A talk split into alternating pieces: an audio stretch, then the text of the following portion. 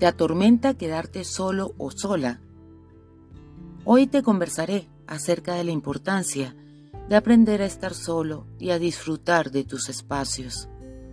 Si te interesa este tema, quédate, que ya comenzamos.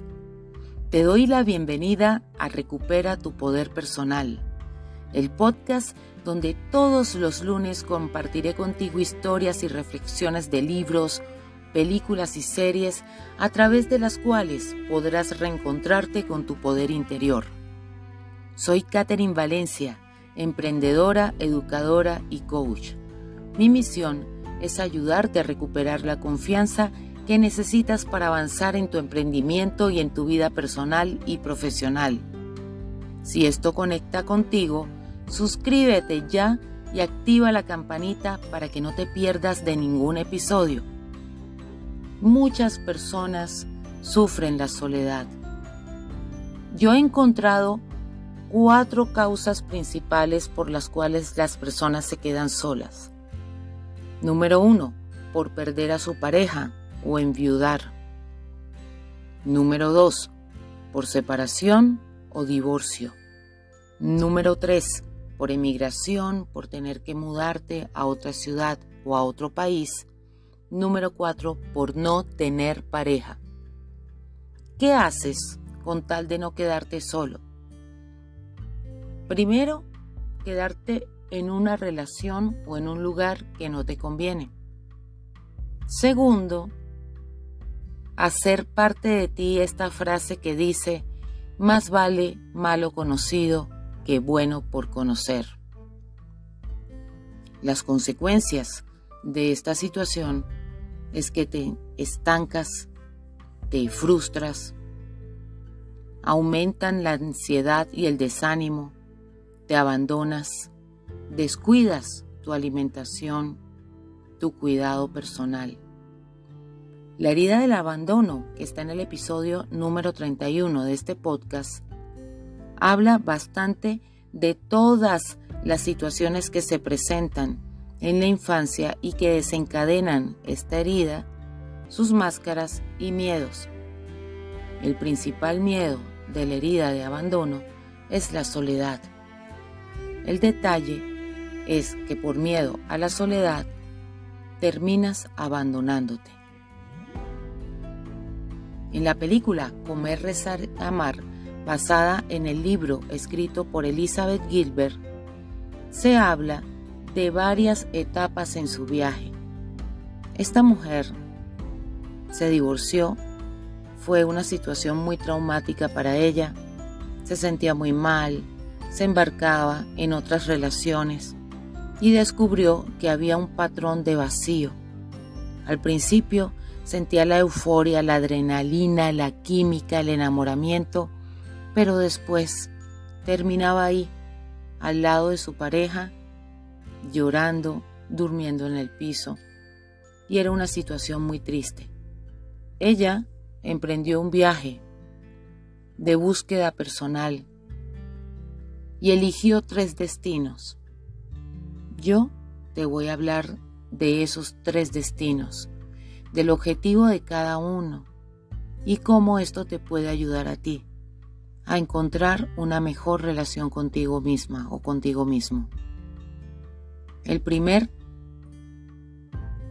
estadio o la primera parada se le llamó disfrute. Se relacionó mucho con el país Italia, con ese país donde se disfruta de la comida, de la pizza, de la pasta, de las buenas conversaciones, de tomar la siesta. Hay una escena en la que ella finalmente, después de muchos desafíos, logra sentarse a comer sanamente con una copa de vino, una comida muy rica y se vistió con ropa íntima bonita, solo para ella.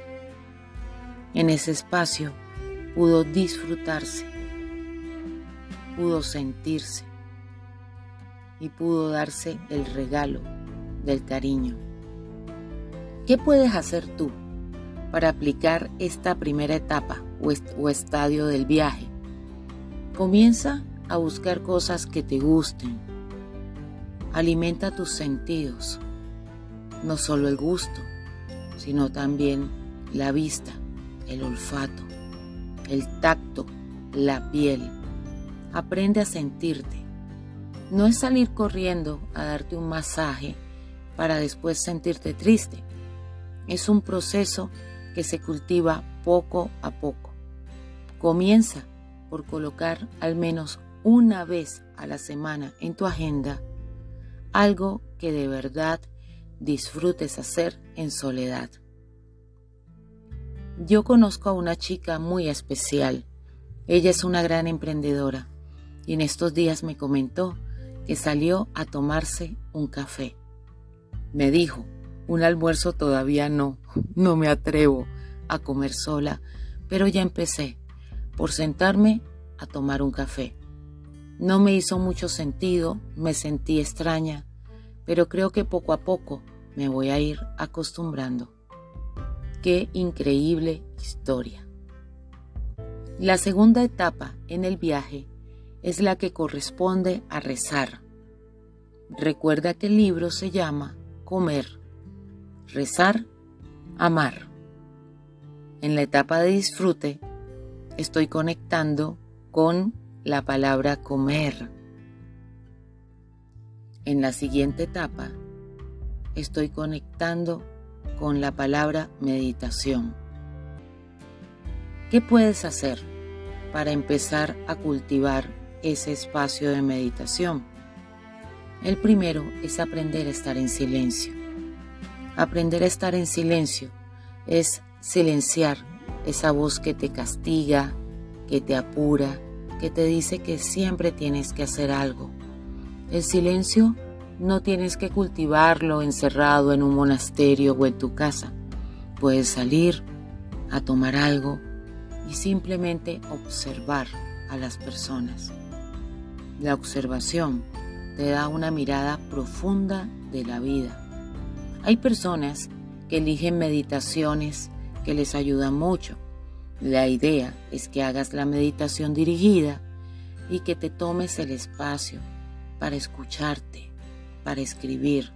No salgas con prisa de la meditación a seguir haciendo exactamente lo mismo.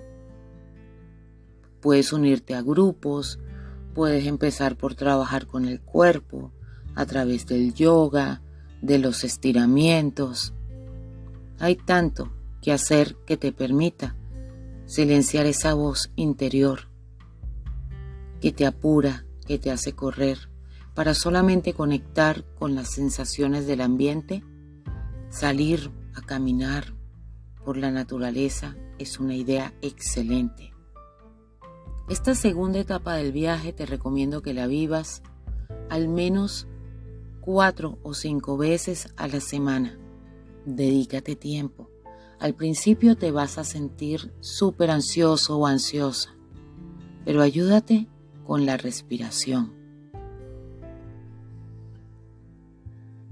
La tercera, amar. Oh, Dios mío querido, como digo yo, amar es conectar con la aceptación de lo que no se puede cambiar. Aceptar el lugar en donde estás. Aceptar el estado en el que estás. Sin culpa y sin rechazo. ¿Qué puedes hacer para amarte incondicionalmente? Amarte incondicionalmente es una consecuencia de llevar a cabo el paso 1 o la etapa 1 y la etapa 2 del viaje. Poco a poco empezarás a reconciliarte contigo, con tu cuerpo, con tu forma de ser, con tu ritmo. Empiezas a conocerte,